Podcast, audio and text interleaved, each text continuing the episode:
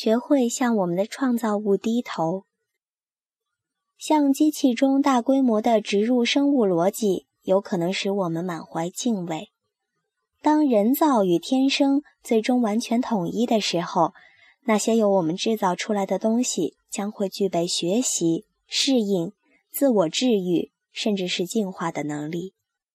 这是一种我们还很难想象的力量，数以百万计的生物机器汇聚在一起的智能。也许某天可以与人类自己的创新能力相匹配。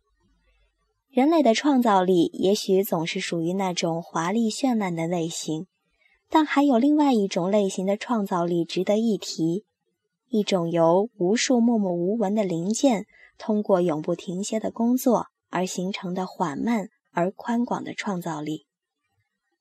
在将生命的力量释放到我们所创造的机器中的同时，我们就丧失了对它们的控制。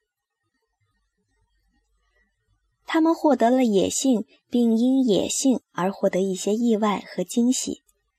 之后就是所有造物主都必须面对的两难窘境：他们将不再完全拥有自己最得意的创造物。